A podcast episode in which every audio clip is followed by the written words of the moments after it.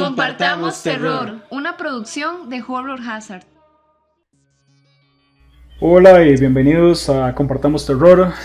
No se equivocaron de podcast. Este sí es Horror Hazard. Este que les habla es George. Tal vez me, me conozcan así más como de Random Horror. También escribo en horrorhazard.com. Pero eh, como se está expandiendo mucho el proyecto eh, y en buena hora, Emi, Steven y Cari, no sé si van a venir por acá más seguido o si nos van a pasar la batuta a nosotros, pero en fin, ya, ya hablaremos de eso en algunas otras ocasiones. Ahora tengo aquí junto a mí a, dos compañeros que también son unas autoridades de peso pesado en todo lo que es género, eh, así que sin más preámbulos les, doy el, el pase aquí. Primero tenemos a Ronnie. Ronnie, bienvenido. ¿Tenías algo que, algo que querías agregar? No, buena gente, no, todo bien, aquí, buenas noches, aquí yo que realmente conocí más como pingüino, pero ahí estamos al suave. y no, vamos a ver qué nos recuerda traer este tema a la mesa ahí, porque la verdad que sí trae bonitos recuerdos de esas noches que no, tenía que dormir con un cuchillo a la par por haber visto horas de terror.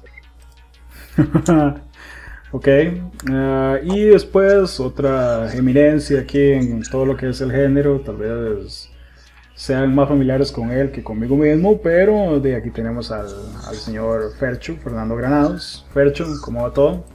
¿Cómo están aquí, Fercho? Para con ustedes otra vez más. Este, tal vez me conocen por este, libros malditos y por anime gore. Este, ya, ya tengo bastante tiempo de estar en, aquí en Horror Hazard y espero que disfruten de este podcast de terror nostálgico. Gracias, Fercho. Pues sí, eh, el tema que tenemos en esta entrega sería terror nostálgico, todo aquello que, que, tal vez fue nuestra introducción al género, todo aquello que, no sé, que nos, que nos dejó como, esa, como ese gusanito, como esa larva, como ese xenomorfo dentro, que, luego se convirtió ya en un, en un alien, en un chestburster, no sé. Eh, para mí hay un montón de cosas, creo que y voy a, si no les molesto a ustedes caballeros, voy a meterme yo de una vez en el tema. Para mí, una, influencia así fuertísima fueron los especiales de Halloween de los Simpsons, la, la casita del horror. Pero en la época de oro, o sea, digamos cuando estaba los, escritores originales, Conan O'Brien y toda su gente, digamos, para mí eso, eso fueron de una introducción buenísima. Yo estaba pequeño y algunas para mí eran historias totalmente nuevas, aunque fueran parodias de otra cosa, pero yo en ese momento no sabía. Pero sí, no sé qué, qué piensan ustedes del tema. Uh, a mí me encantaba así. La, la casita del terror era, pero a mí era imperdible. Yo me acuerdo aquel especial que sacaron sobre la zona desconocida eh, o Twilight Zone. Eh, fue algo para mí espectacular porque es, es increíble. También me acuerdo muy bien en mi infancia, una de las más grandes influencias sin querer fue Scooby-Doo. No sé si se acuerdan de Scooby-Doo, ¿verdad? Ahí son las delicias más del de más de uno de nosotros en la infancia. la original. La original, de hecho, después este, inclusive hubieron capítulos con, eh, con este gran actor, este, ay, ahora se me olvida que es el colmo, este, Vincent Price, no sé si se acuerdan de Vincent ah, Price en los capítulos de Los Simpsons, eh, de Los Simpsons también, y también Scooby-Doo, perdón. Sí, de hecho. Y Scooby-Doo con los 13 fantasmas, que también salía, qué buena que era o la película también que era este Shaggy conduciendo un este convertido en hombre lobo conduciendo un carro, no sé si se acuerdan de esa. ¡Oh, qué buena, este, la carrera de los monstruos, él era como, él manejaba como un buggy, era de hecho un, bocho ahí modificado, más, sí, buenísima. Ya digamos más, más moderna estaba La Isla de los Zombies, que es la que todo el mundo dice que es la película de Scooby-Doo la mejor de todas, pero sí, para mí esa, es más clásica y a mí me gustaba mucho. la, isla, la, isla, de los Zombies, la Isla de los Zombies lo que fue bueno, y me hace demasiada gracia, un día estaba viendo unos videos de eso, que fue muy alabado en su momento porque fue como los monstruos reales, donde todo fue real y todo, y ay, bueno, de hecho, yo me acuerdo, yo la vi, fue buenísimo y todo. Hay una segunda parte que sacaron años después, donde le quitan todo, todo lo canon de esa película y, cambian un montón de cosas y otra vez lo hacen como que fue todo como, como, como tigre, entonces fue como, que se pasearon en toda la primera película, entonces fue muy criticada por eso, como, ay no, pues hacen eso. Qué chiste tuvo eso, digamos, fue, fue como si la película la, la jodieron, ok. Y la jodieron con la segunda, y yo decía, madre. Pero no, y con series, a mí lo que eran series me encantaba, de hecho, a mí lo que me fascinaba siempre fue las de, las de Freddy, las de Freddy Krueger, que era así como, como, así como, wow, qué bueno. Y eso yo me acuerdo que yo logré ver las dos y después yo decía, yo quiero ver las otras y no las encontraba, no las conseguía. Encontré la tercera, después me hizo gracia porque a los años después logré ir donde unos tíos a Miami y era cuando todavía existía Blockbuster. Y eso, que me fui a dar vueltas, me fui a dar vueltas. y no tenían todas. Y yo, ah, no, voy aquí. Y una vez agarré todas para poder verlas así como en, como en línea. Y yo, qué bueno. Y después de eso, ver ya la serie. Pero la serie siempre me frustró porque yo estaba esperando que saliera Freddy en algún capítulo de la serie. No, porque ahí era como contando las historias. Y yo, nah. No sé, gracias. Fenómeno curioso aquí en, en, Costa Rica. Todo nos llegaba como 10 años después a, a Telenacional, pero la gracia era que llegaba a Telenacional, entonces aunque uno no tuviera cable tenía acceso a un montón de, de cosas interesantes. Sí, yo recuerdo que la, la serie de las, de las, pesadillas de Freddy la pasaban, si no me equivoco, como a las 9 o 10 de la noche en Canal 4, cuando ni siquiera era de Tele. Y luego, un tiempo después, empezaron a pasar como Cuentos desde la Cripta, que también es una super mm, serie, una antología de, de, leyenda. Ah, creo que la pasaban en la pura, pura noche, como en el 6, si no me equivoco. Sí, yo creo que era en el 6, de hecho. De hecho, me acuerdo también en Canal 7, pero pasaba una, una serie muy rara que, de hecho, yo, yo trataba de verla, pero era puro 10, 11 de la noche. No sé si llegaron a ver la serie de Viernes 13 era, era ah, de los mismos creadores, de los mismos creadores de Jason, pero eh, le pusieron ese mismo nombre y era de unos investigadores paranormales. No sé si llegaron a verlo. Me confieso ignorante. Para, para, comenzar, no sabía que Viernes 13 tenía serie. Sí, tenía una serie. Tengo la idea. Sí, yo tengo la idea que yo habré visto algún capítulo o algo, porque cuando lo mencionaron eso, pues usted le, le, dicen algo y dice como que el cerebro le hace, ah, sí, pero no lo logro ubicar. O sea, yo tengo la idea que puede ser que sí vi empezó un capítulo, pero no, no pude ubicar. Sí, era, era, era, era vacilona, era una, una, serie que me gustaba. También recordando infancias, me acuerdo ir a Indiana y Escalofríos, no me las perdía. Me acuerdo ¿Se acuerdan del capítulo los este, Topperware? No sé si llegaron a verlo de mera casualidad. ¿De ir a Indiana? Sí, ir a Indiana, que supuestamente los vecinos. Sí, sí los vecinos eran unos personajes que ya tenían más de 30 años, pero tenían aspecto de, de niños.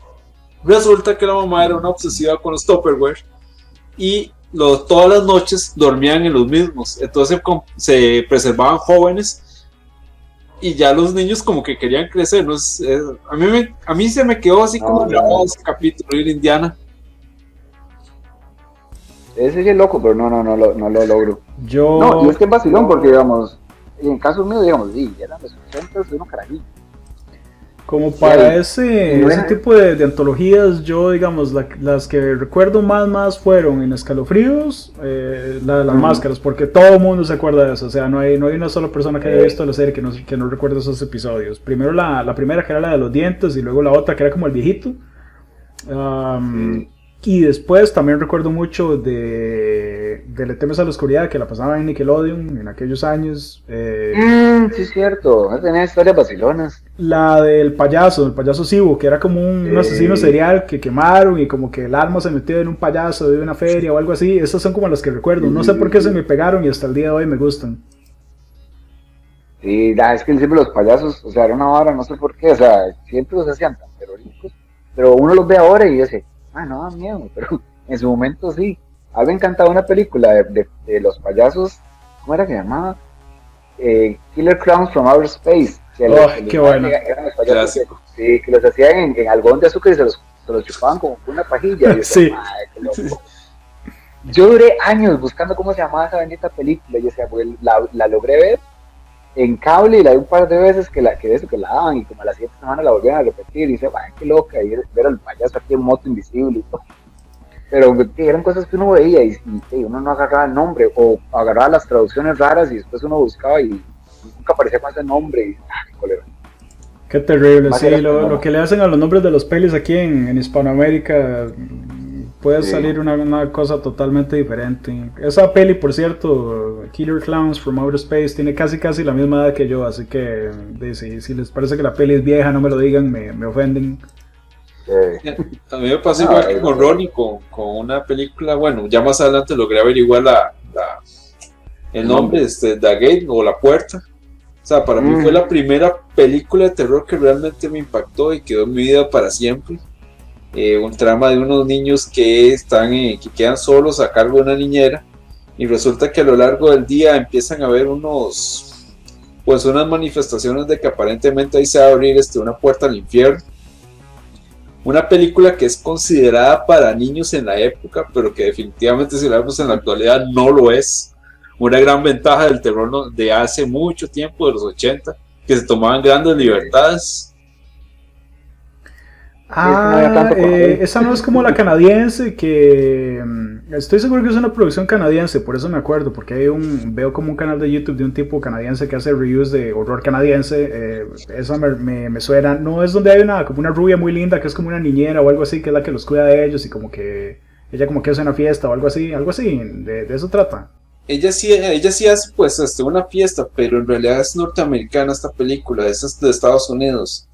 Eh, sí me acuerdo bastante de las escenas, los, los bichos que eran unos bichitos así chiquitillos, parecían de, parecían de plasticina, al muchacho de hecho se le abre un ojo en la palma, increíble, o sea, fue una loquera, una loquera esa película en su momento.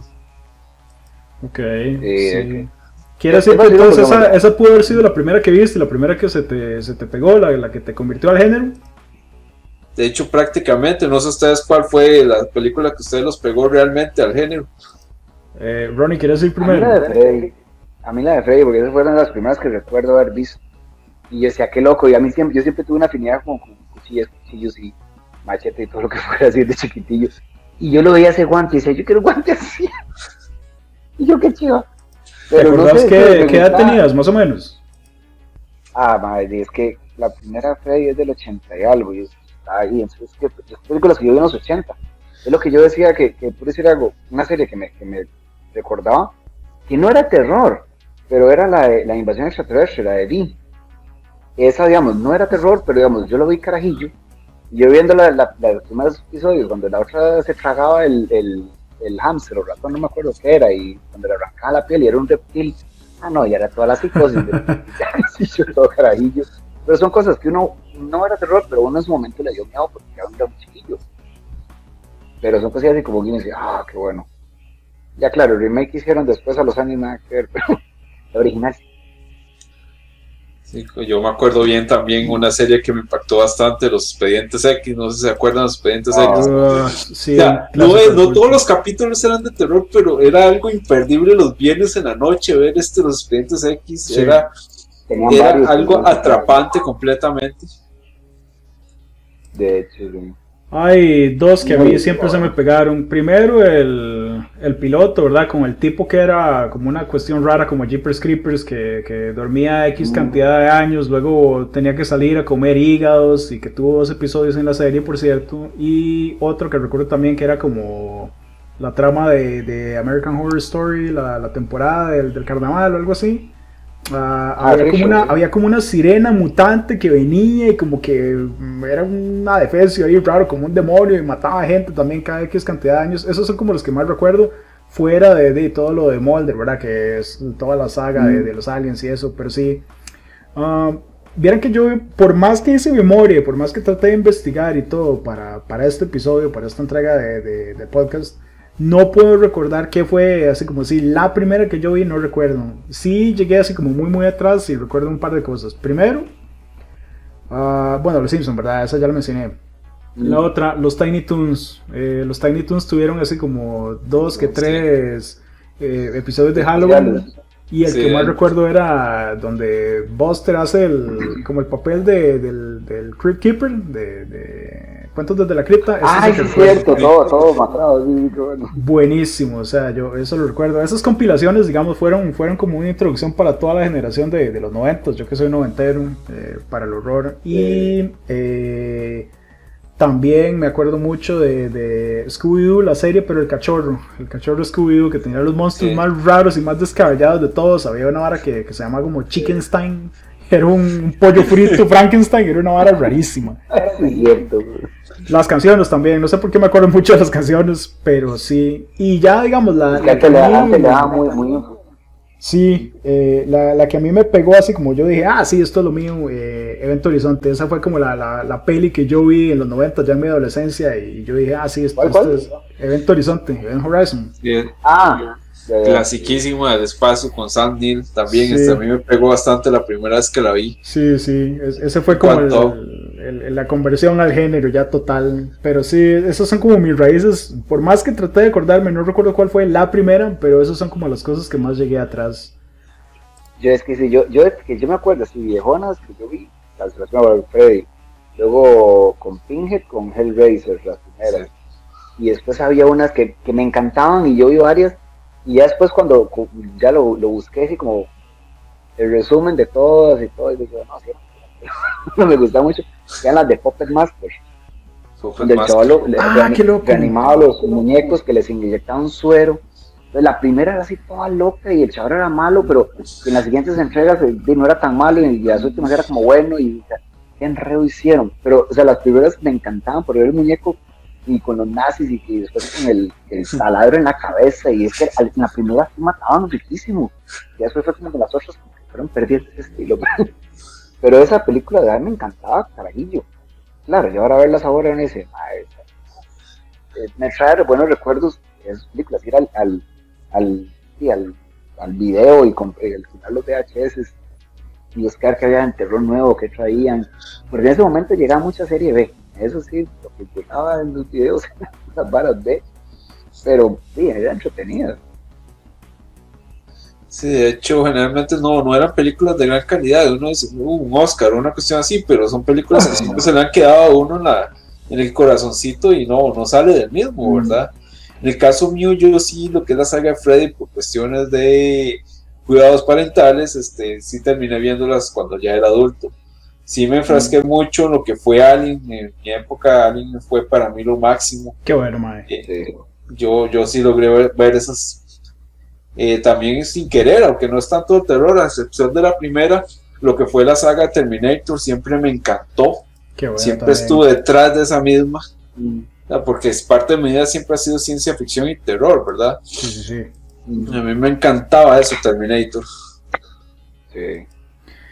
Mae, yo comentario aparte del tema, qué triste lo, lo, que pasó con esa franquicia y lo que le han lo que le han hecho en los últimos años a Terminator, porque sí, yo y la quieren volver a reiniciar, pero con, pues, entrar en Skynet. ¿no? no, no, eso no va, no va a funcionar, digamos, ya, ya la franquicia deberían, de la deberían dejarla morir, digamos. Yo... Se, requiere traer la sangre de antes ahora. Cosa que es muy difícil, lastimosamente, con estas películas antiguas, ¿verdad? O de los 80 eh, Igual no es horror, pero ya que estamos hablando así como de sci-fi ochentero, Robocop. ¿Se acuerdan cuando hace unos años quisieron hacer un Robocop así como todo family friendly, que no era sangriento, no había violencia? son pecados, eso no se hace. Sí, yo me acuerdo bien que Robocop de las escenas, este, pesar de que no era terror, el hecho de que el muchacho que estaba procesado en ácido lo atropellaron como lo atropelló. Eso eran unas escenas que de verdad debían ser puro gore, o sea, puro terror. Eran mega sangrientos, sí. Sí, esas distopias, este, hay que volverlas a traer, o sea, por eso es que quedan todavía en nuestros corazones. Y Yo... antes se veía, mucho, se veía mucho eso, se veía mucho gore, pero no gore, digamos, se veía como y también es que era el bajo presupuesto, que tampoco lo podían así como presentar, toda la explosión de todo. Pero se veía mucho así, se, o sea, hacían mucha violencia, hacían mucho. Y, no solo era de terror, vea totalmente fuera de, género. Cuando fue la primera película de las tortugas ninja, que cuando hicieron ah, live que, fue, que violenta y toda la cuestión, que para la segunda y tercera, ya ellas las tortugas casi no peleaban con las armas por lo mismo, porque tuvieron mucha crítica que, que era para niños, que una es que en las, en las faulas eh, peleaban con armas. Obviamente, llevar eso a la, a la vida real y les gustó.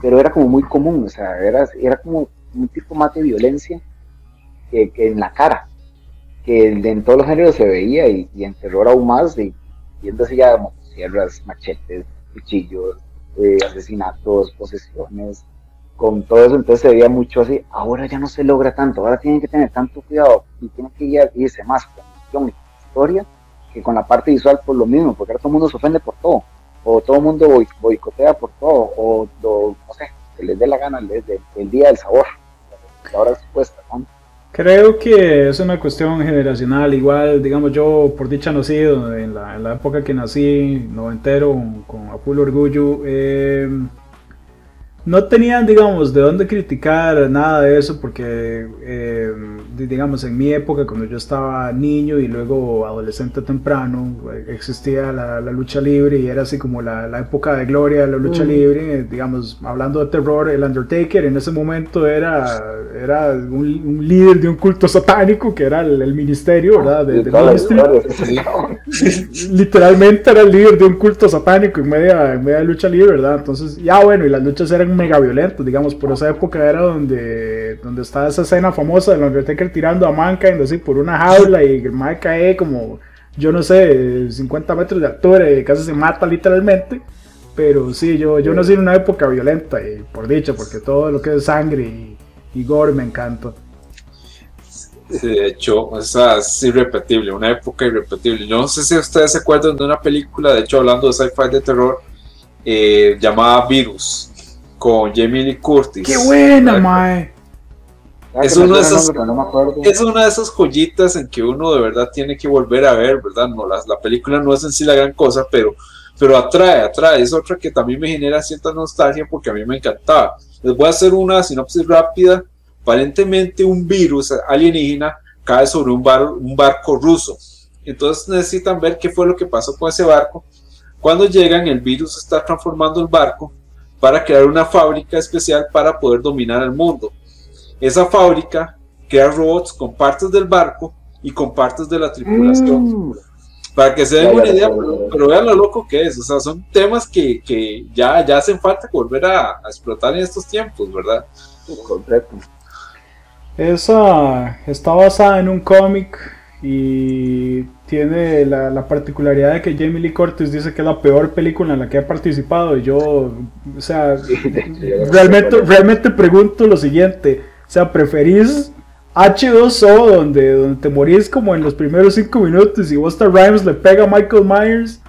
Antes que Virus, no, o sea, para mí Virus es una buena peli. Además, tienen así también la distinción de poner a Donald Sutherland, que es un actor serio, ¿verdad? Dramático, Ah, de que ha hecho Shakespeare y todo, lo ponen como un cyborg con un tatuaje y un piercing en un pezón y es, más una vara rarísima.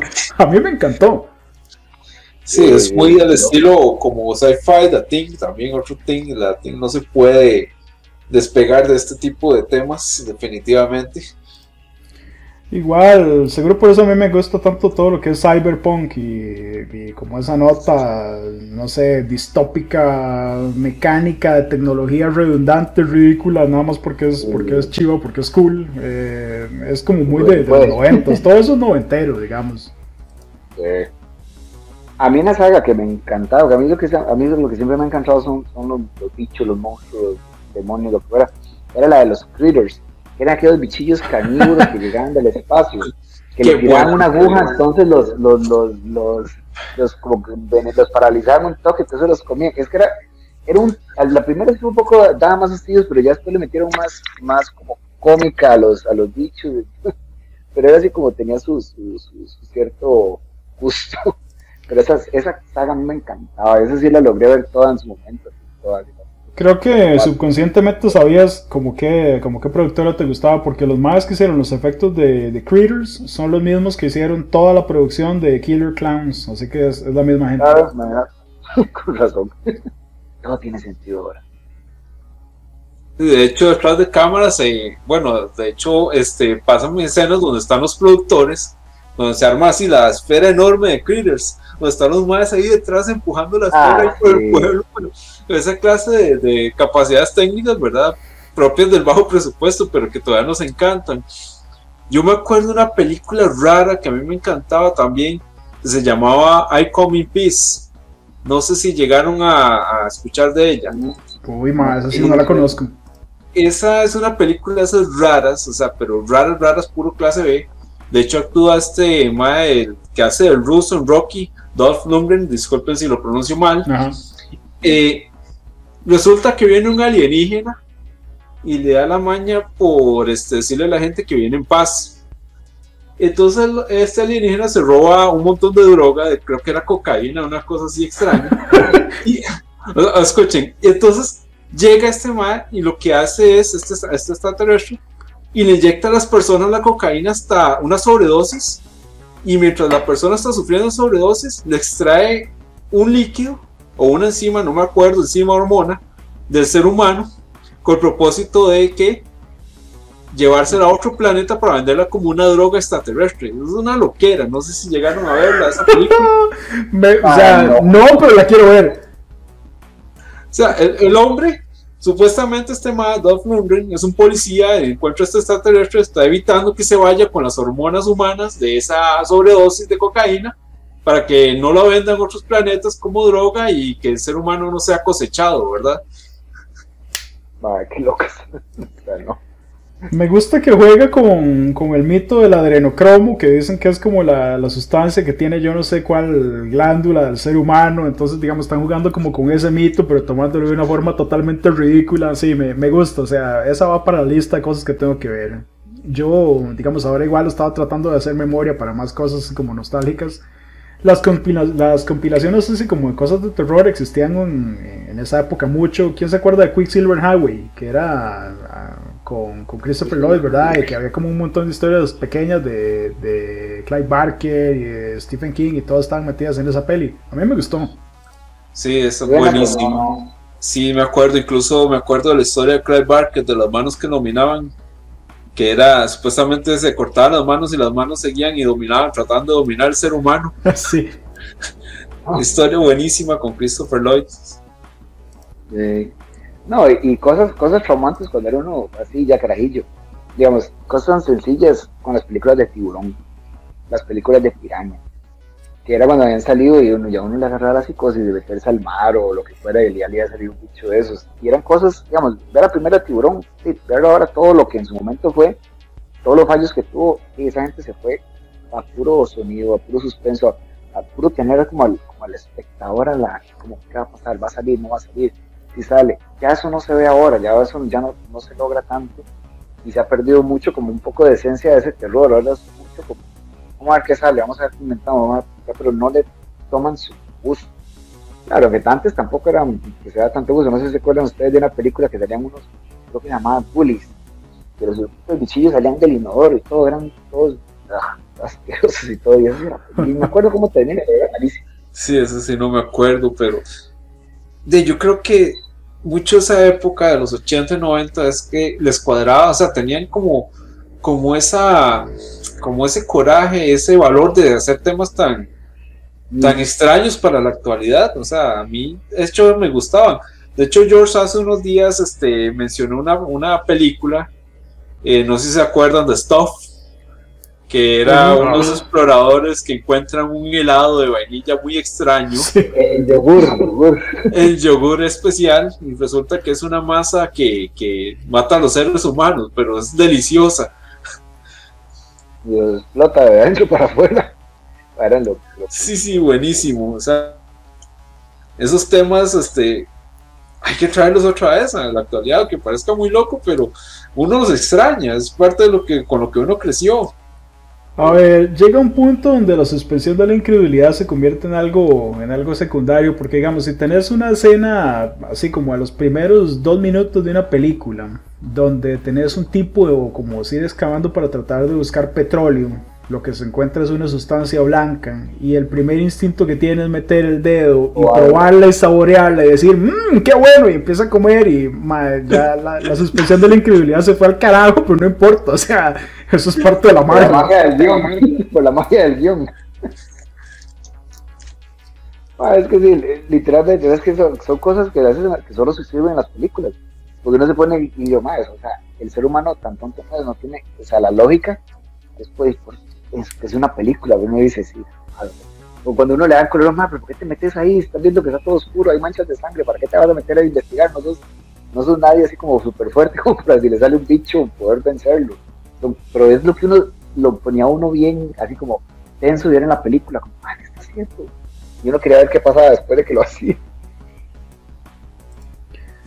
Sí, yo realmente creo que, que seguro ahora estoy nostálgico porque estoy como, como dándome cuenta que ya estoy como más, más, sea, lo voy a decir, estoy como más viejo porque, digamos, mis compañeros de trabajo son, son mucho más jóvenes que yo, entonces estoy como nostálgico con cosas de esa época. Igual, eh, estaba recordando y Amy también, que es mega fanática, de, en, los 90 salió todo lo que era Resident Evil y Silent Hill en, en PlayStation 1, o sea, y esas cosas son, son así seminales para todo fan del horror, todo jugador de, juegos de miedo, y, y sí, nacieron así como en el 97, 99. y hasta el día de hoy siguen siendo franquicias de que sobreviven y que son sumamente redituables. Entonces, digamos, yo, yo realmente estoy muy orgulloso de ser un, noventero y a ver, a cómo descubierto toda esa cuestión desde el origen.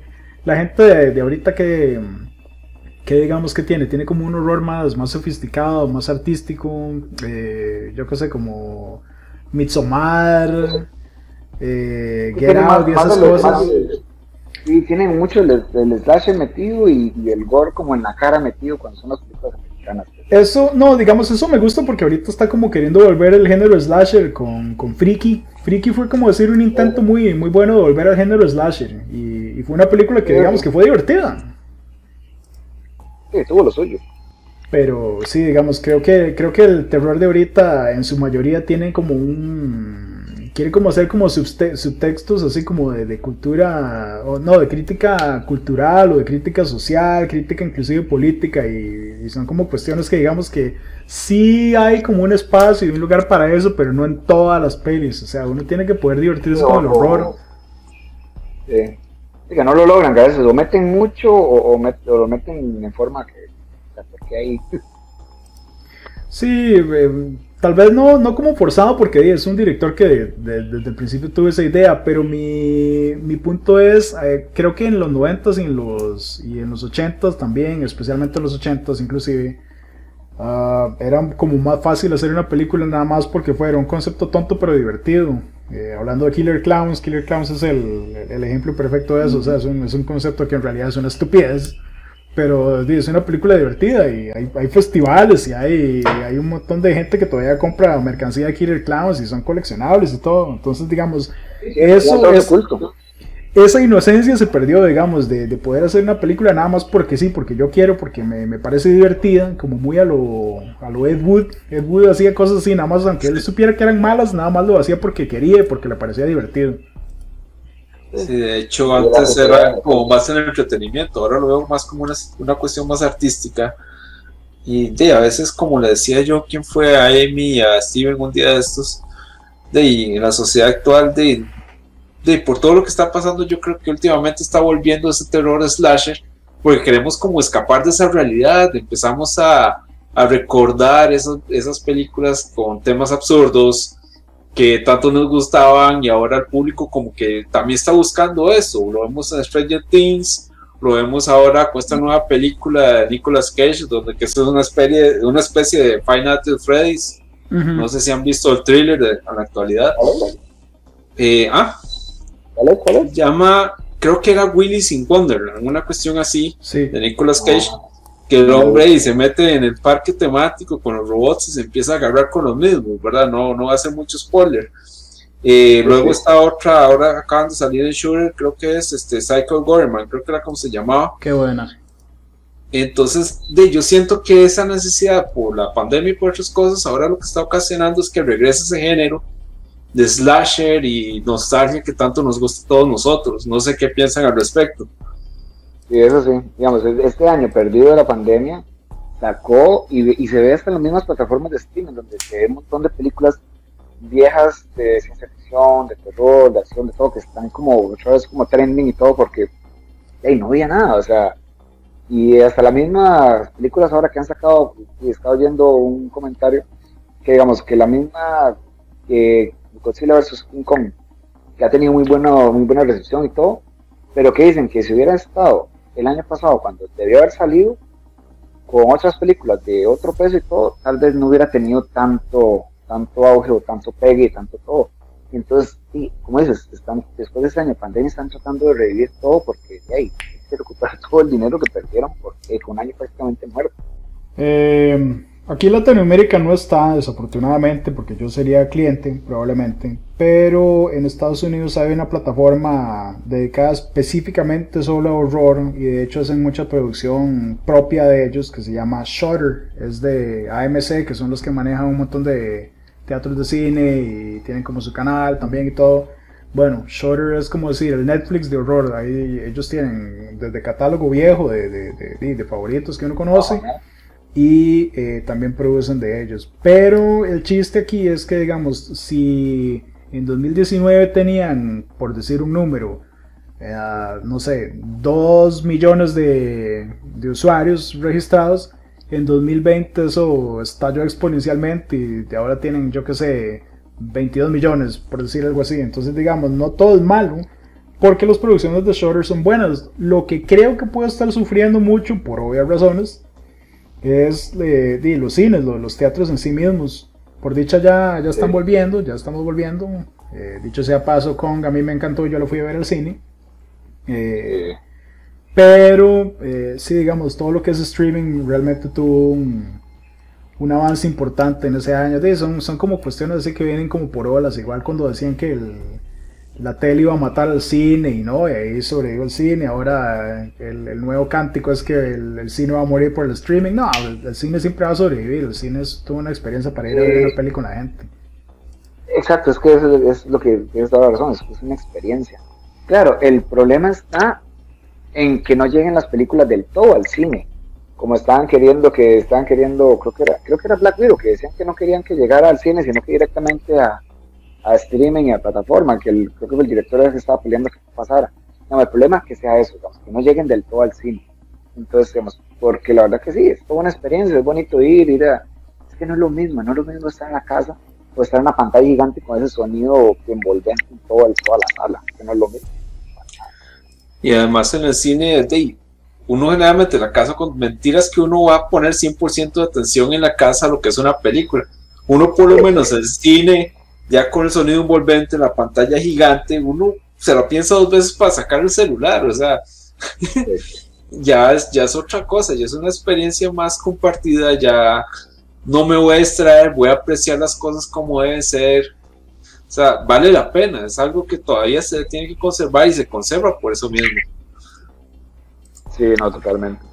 Creo que otra de esas cosas nostálgicas es ir al cine. Así, el, acto en sí mismo de ir al cine es algo muy, muy nostálgico para mí. Volviendo a Godzilla vs. Kong, digamos, a mí me encantó porque me sentí como un chiquito desde que empezaron los créditos. Sí, literalmente me, me, me devolví a la infancia, esa, como esa magia que uno tiene, esa expectativa de ver una peli. A mí, yo estaba súper inyectado. Pero otro ejemplo para eso, que yo les puedo decir que esto es una experiencia de ir al cine, Fercho y yo, y no sé si vos también, Ronnie, cuando fuimos a ver Proyecto, eh, Proyecto Exorcismo, que digamos que toda la sala estaba, estaba riéndose, eso es una experiencia para disfrutar en un cine. Eso no hubiera sido lo mismo, digamos, viéndolo uno en el cine y riéndose, eh, viéndolo uno en la casa y riéndose uno solo, o sea, no es lo mismo.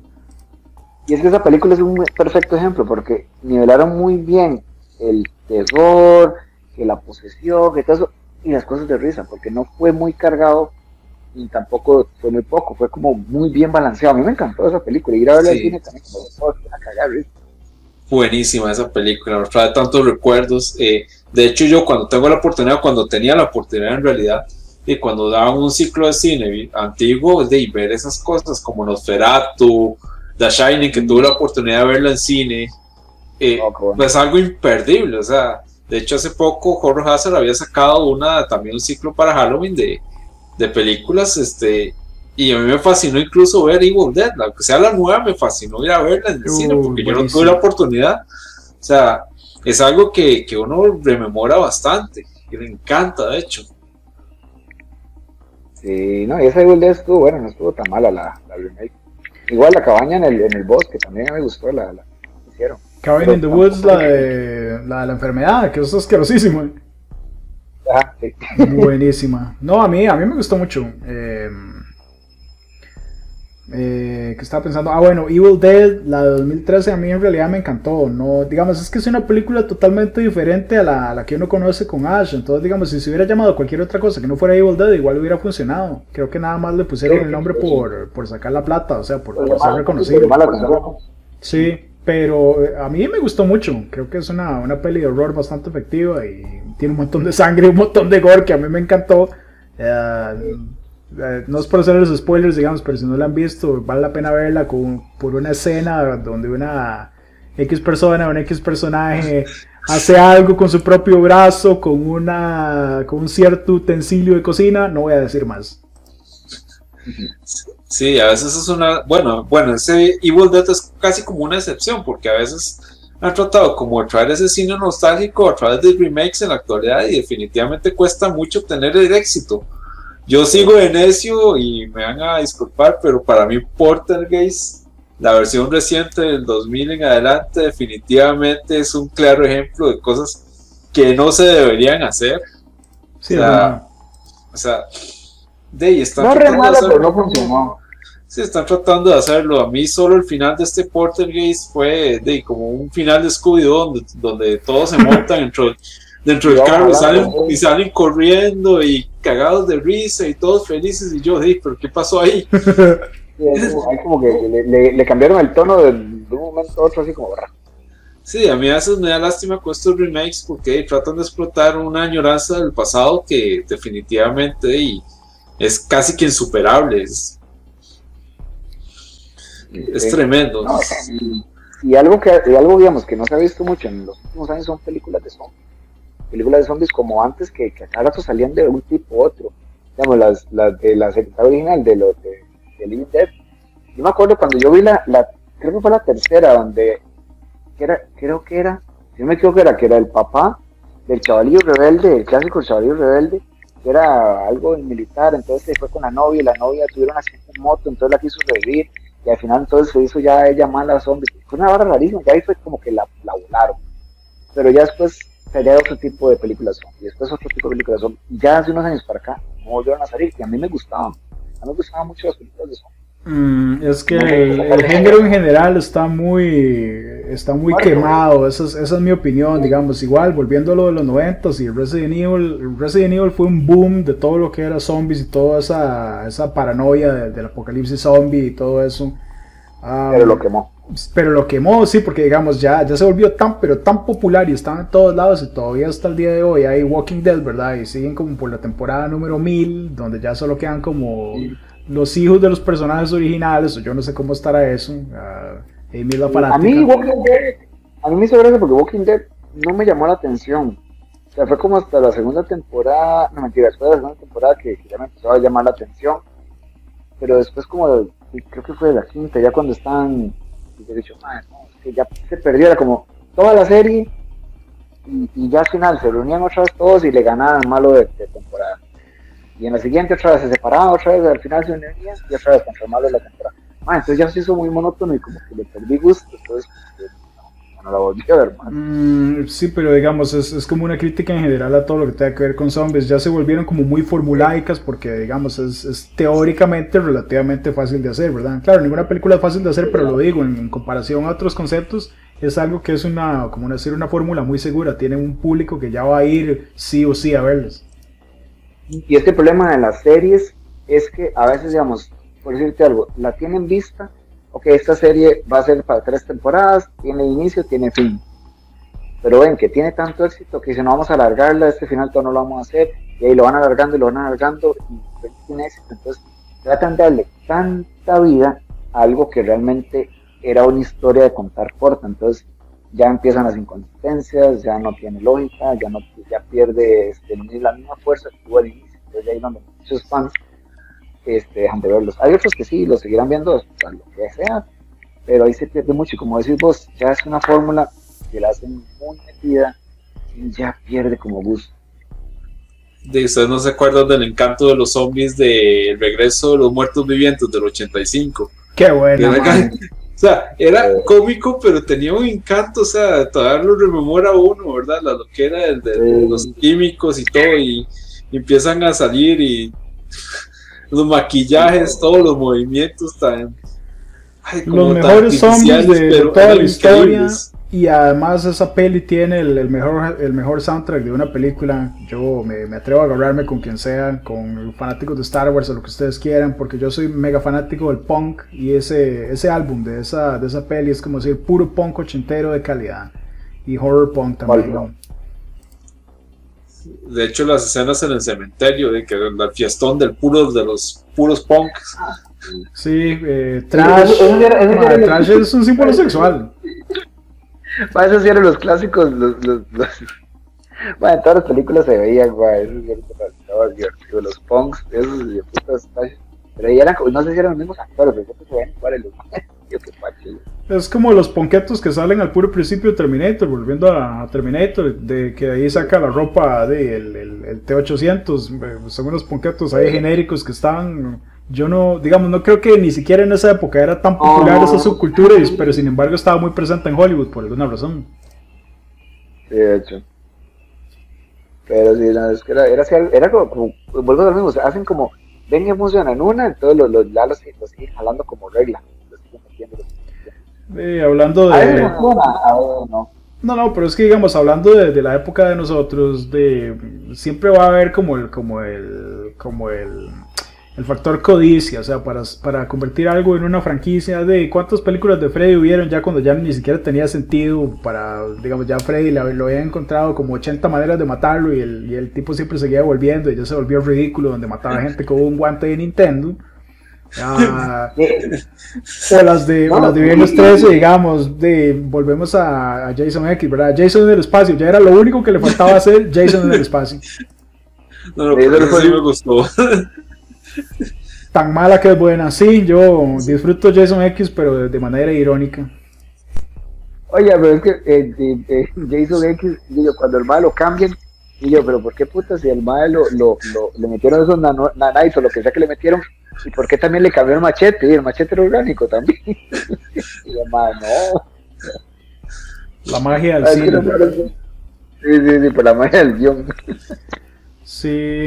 Pero, Creo que ahora que Fercho estaba mencionando los, los, los remakes, eh, es difícil jugar con la nostalgia de la gente. O sea, igual volvemos a que es un mercado seguro porque, digamos, hay, hay personas como decir, como que yo, como Amy, que cualquier cosa que tenga que ver con, con Freddy lo va a ver y le va a llamar la atención. Pero vean cómo salió ese, ese remake de, Nightmare, ¿verdad? Que fue mega criticado y mega odiado y como que terminaron de matar lo, lo poco que tenía de potencial. Ah, porque era, un Freddy que no era gracioso, no era sarcástico, ¿verdad? Entonces, digamos, jugar con la nostalgia y hacer mercado de nostalgia es dificilísimo y es una cosa que hay que hacer con mucho, mucho cuidado. Y es que el problema es que usualmente esos son los actores, porque Freddy no es que era así, es que Robert England fue el que lo hizo así.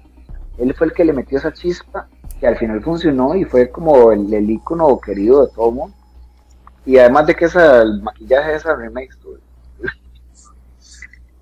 es interesante, digamos, este, por ejemplo, hay una película que siempre yo no me perdía todas las navidades, de hecho, hay gente que la odia y mucho la generación actual, de hecho, yo creo que tiene que, creo que van a hacer el remake por esa misma situación. ¿Puede adivinar? Eh, eh, los Gremlins. Muy bien, están en lo correcto. ¿Van a sacar, van a sacar otra de ellos? Van a sacar otra de los Gremlins y es una, es una película que es interesante porque yo la veo y la disfruto, pero por ejemplo, tenemos a Steven, la ve en la actualidad y no le gusta para nada. sí, la y yo de hecho se lo he puesto a compañeros y a, familiares más jóvenes y no les gusta para nada. A veces uno yo, vi, primero la 2, yo vi primero la 2 y después el tiempo logré ver la 1. Sí, es, es, una loquera, pero sí son de esas películas que tal vez yo creo que sí son más al gusto de nosotros, y hay que ver qué va a pasar con el remake, si generan una moda pasajera o se quedarán los corazones de estas nuevas generaciones. Entonces, para mí es el ejemplo actual de, los Gremlins. habría que ver, habría que ver. Puede ser que sí la saquen, puede ser que, cuesta tanto con lo que decíamos, digamos, ya transportar algo del pasado ahora cuesta demasiado. Porque hay veces que usted, y, y lo peor de todo es que, digamos, a, digamos, a las generaciones viejas que vieron las originales, dicen, no, es que no, no funciona eso ahora. Y las generaciones de ahora hacen, no le hayan lógica a lo que están viendo porque lo están tratando de meter en un contexto de ahora. Entonces, y habrá que ver ahora con el remake de los Cazafantasmas. Bueno, no el remake, continuación de los Cazafantasmas. Sí. Yo le tengo mucha fe a esa. lo, poco que han, han, han, han puesto los trailers y toda la historia, y ahora un poquito que se ha visto más, digo, bueno, puede ser. Porque lo que quisieron hacer con, con las Cazafantasmas eh, versión mujer, la idea era buena. La idea era buena en papel. Está legal, y va. historia que hicieron y metiendo ahí los, los, pues, actores originales que así como haciendo cameos ahí, como, ay, qué loco. Pero al final, di, la película no fue por tanto la historia como las actuaciones. Y lo peor de todo es que algunas de esas actrices son muy buenas, pero película pero Estoy en desacuerdo. De hecho, creo que la, la, peli fracasó miserablemente porque las actrices cómicas no, no daban gracia. O sea, no, no son buenas en comedia, madre. Tenés a Bill Murray, Dan Aykroyd en la original, que son unos cómicos de, duros de, de, Saturday Night Live. Y en cambio ahora tenés así como a, no sé, una chavala X que medio hace comedias de, de, de no sé, tontas norteamericanas. Y, madre, no, creo que falló miserablemente por la comedia. La peli yo entiendo que fue muy controversial porque había un montón de gente que decía que ¿cómo van a hacer los, a los cazafantasmas mujeres? No tiene nada de malo, digamos, pero que sean graciosas, eso sí es necesario. Y, la bronca es que para mí no fueron graciosas. O mínimo que la historia sea un poco buena. O sea, yo ahí, qué desperdicio de a Chris Hemsworth ahí haciendo de idiota. O sea, no, no yo no le, no, no le lógica. Y, y también, también que le haya aceptado ese papel. Pero es que sí, la película no, no tenía bien, o sea, la historia no era buena. Quisieron replicar exactamente el principio cuando al fantasma. Y, no, o sea, no. muchas cosas muchos factores no servían, y no servían en la actualidad. Esta otra historia de la nueva que van a sacar, creo que es Afterlife, ¿cómo se llama esta? A ver cuál ah, se llama. Sí, Afterlife, sí. Ah, Afterlife, sí. Ya como que, le están enfocando diferente. O sea, espero que sí. Sí, habrá que ver porque la productora de ambas es Sony, ¿verdad? Sony es una productora que tiene una película buena y una mala.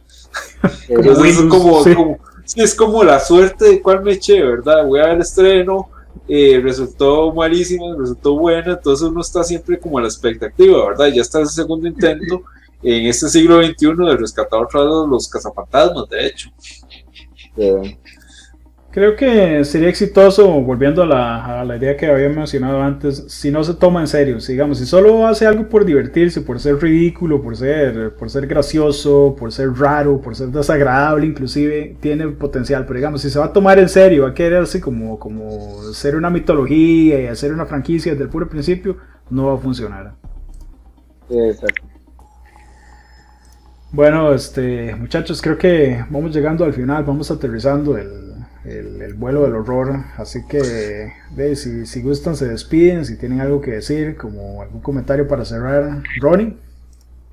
De, no, viendo aquí la nostalgia, que la verdad que sí, me, me, acordé un montón de películas, series, este títulos que ni me acordaba por la mente, que yo, ah, qué loco, sí, entonces, bonito, porque yo soy un poquillo más viejo, entonces sí, ya era como más el series y terror en los 80 y ya era como ya más centrado en los 90. Entonces, sí, ya me gustó como recordar todo esto. Y, ¿no? y gente, nos vemos en el próximo podcast. Listo, listo, buena nota. ¿Y Fercho? De ahí, este momento inolvidable, recordar todas esas películas que tanto nos encantaban, que tanto nos aterrorizaban. De hecho, después, antes y ahora después de este programa, ya yo tengo una lista, pero esas brutales para empezar otra vez con el terror de esos momentos que a mí me tanto me encantaban, ¿verdad? Eh, y los invito a todos a que hagan lo mismo, que hagan este ejercicio porque es increíble lo que uno recuerda, lo que uno llega no solo a conectar con la infancia, sino este, con momentos de la vida de cada uno de nosotros. totalmente. Listo, listo.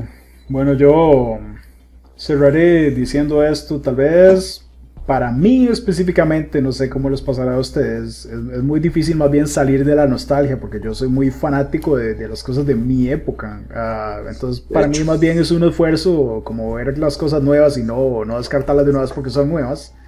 Así que mi consejo para todos los que nos escuchan es eso, veamos de todas las épocas, no sé, desde lo, desde lo vintage, así como decir 30 y 20 y 40 hasta lo nuevo, nuevo que va saliendo este año. Así que hay que disfrutar de todas las épocas. De hecho, se me ocurre que podemos hacer otro podcast de estos para comentar terror moderno, así por lo menos, qué sé yo, de 2010 en adelante. Pero ya veremos. Si les gusta, háganlos, háganoslo saber por redes sociales, mencionenle por ahí a la página de Horror Hazard o, nos contactan a, los patrones. Sí, sí, sí. Bueno.